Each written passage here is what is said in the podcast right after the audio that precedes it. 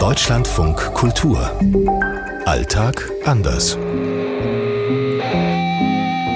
Es ist 9.40 Uhr in Nairobi. Hier in London ist es 6.40 Uhr. 14.40 Uhr hier in Peking. 22.40 Uhr in Los Angeles. 8.40 Uhr in Tel Aviv. Heute Smalltalk. Ich habe das so empfunden bisher, dass die Amerikaner im Smalltalk wirklich unglaublich gut sind. China ist nicht wirklich so ein Smalltalk-Land, würde ich mal sagen. Smalltalk gehört in Kenia absolut zum Alltag. Was in Israel eigentlich immer mit der Begrüßung einhergeht, ist die Frage, wie es einem geht. Jeder hier in Großbritannien will Smalltalk machen. Völlig Fremde grüßen sich auf der Straße, man hat ein nettes Wort füreinander, so kommt man schon mal ins Gespräch. Diese Freundlichkeit und Leichtigkeit, das macht das Leben viel entspannter und angenehmer. Ich bin hier zum Beispiel schon mit dem Handy telefonierend in einen Kiosk gegangen und das hat dann damit geendet, dass meine Freundin am Telefon sich am Ende mit dem Verkäufer hinterm Tresen im Kiosk unterhalten hat.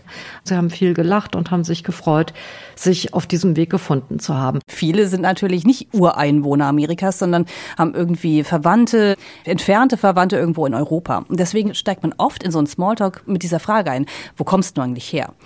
Hat auch oft damit zu tun, dass die zum Beispiel bei mir erkennen, dass ich keine Amerikanerin bin, weil ich nicht jetzt noch irgendwie einen Akzent habe aus einer bestimmten Region, sondern die klar erkennen, oh, irgendwie was klingt anders als das normale amerikanische Englisch. Und dann hat man gleich so einen Einstieg in ein meistens nettes Gespräch. Dass man sich jetzt irgendwo hinstellt und einfach mit Leuten an der Bushaltestelle übers Wetter spricht oder über Politik, sowieso ein schwieriges Thema in China, das gibt's eigentlich nicht. Häufig schaut man sich nicht mal an auf der Straße, dass man sich auch anlächelt, kommt auch relativ selten vor.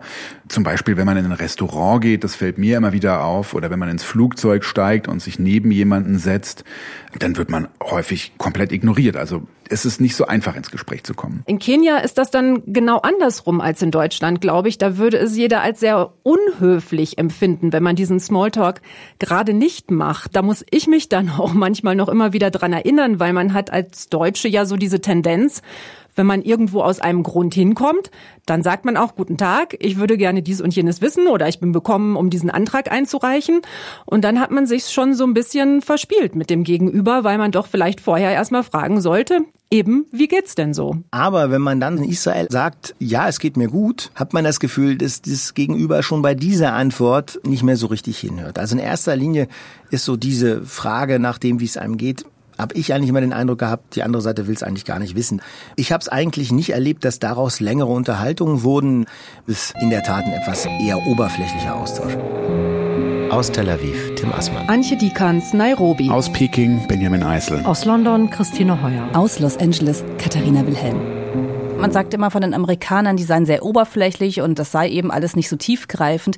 Aber damit man überhaupt mal ein tiefgreifendes Gespräch führt, muss man sich ja überhaupt irgendwie kennenlernen. Und das machen viele Amerikaner einem doch sehr, sehr einfach, weil die eben gerne zuhören, weil die auch gerne was über einen erfahren, aber weil die selbst gerne quatschen. Und was ich toll finde, ist, man kann es aber auch so unverbindlich lassen. Also man kann sich auch auf der Straße begegnen, man macht sich gegenseitig ein Kompliment, man sagt nochmal, ach, wie toll ist denn dieser Tag und redet kurz und dann geht man wieder auseinander.